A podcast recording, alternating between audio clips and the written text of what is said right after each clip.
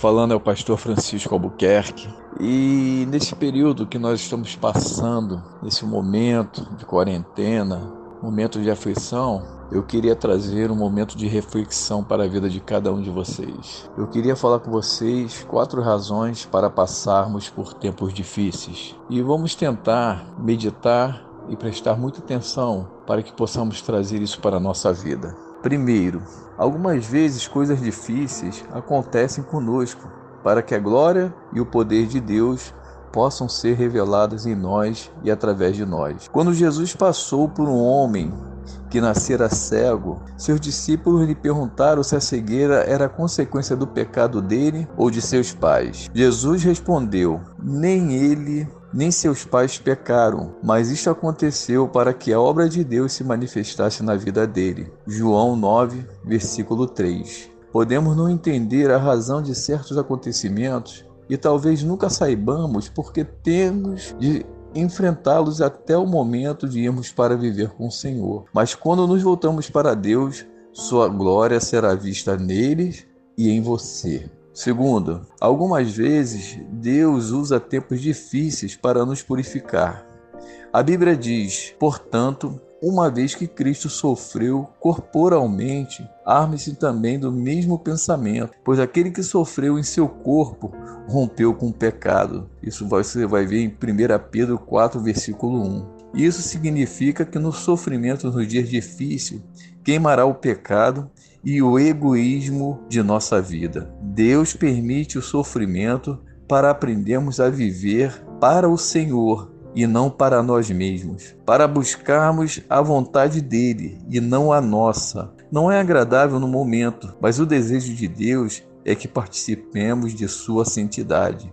Hebreus 12, versículo 10. O Senhor quer que deixemos de lado as coisas que desejamos e nos apeguemos ao que é mais importante na vida, Ele. Terceiro, algumas vezes nossa penúria é causada pela disciplina de Deus. Nenhuma disciplina parece ser motivo de alegria no momento, mas sim de tristeza. Mais tarde, porém, produz fruto de justiça e paz para aquele que por ela foram exercitados.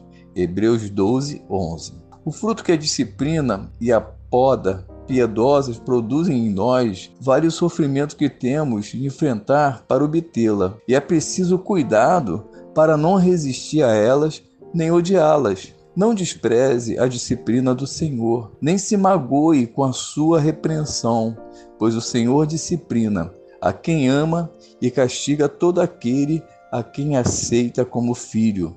Hebreus 12, versículo 5 e versículo 6.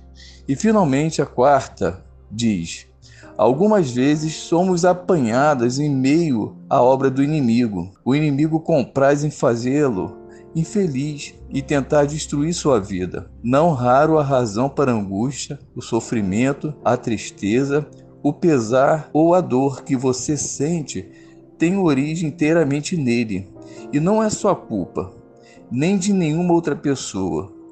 Seu consolo está em saber que, ao louvar a Deus, Nessa situação, ele vai derrotar o inimigo e beneficiá-lo com isso de um modo que não pode sequer imaginar. Ele deseja que você ande com ele pela fé, enquanto o conduz através do problema. Deus o ensinará a confiar nele nesse processo. Cada vez que a pessoa superar a dor e descobrir a bondade, a clareza a paz e a luz do Senhor, sua fé crescerá. Deus o encontrará em meio ao seu sofrimento e não só o aperfeiçoará, como aumentará sua compaixão pelo sofrimento de outros. À medida que viver na presença do Senhor, a glória de Deus será revelada em você. É nesse momento em que nós estamos vivendo nessa quarentena estamos isolados, é que nós temos que começar a refletir sobre, sobre tudo isso. E vamos, amados, nesse momento, vivermos juntos da nossa família, não temos mais desculpa de não termos tempo, porque hoje o que nós mais temos na nossa vida é tempo. E é tempo de buscar a Deus em nossa vida, é tempo de orarmos por essa nação que está sofrendo, não só a nossa nação, mas todo esse mundo, porque a terra está ferida. E é momento de nós nos consertarmos, de sairmos dessa situação em que nós estamos e sairmos pessoas bem melhores do que somos. E que a graça e que a paz do Senhor Jesus Cristo repousem e estejam sobre a vida de cada um de vocês, sobre a família de vocês, o lar de vocês e que nós possamos nesse momento crescermos espiritualmente cada vez mais. Deus abençoe a sua vida e o seu lar, em nome de Jesus. Fiquem em paz.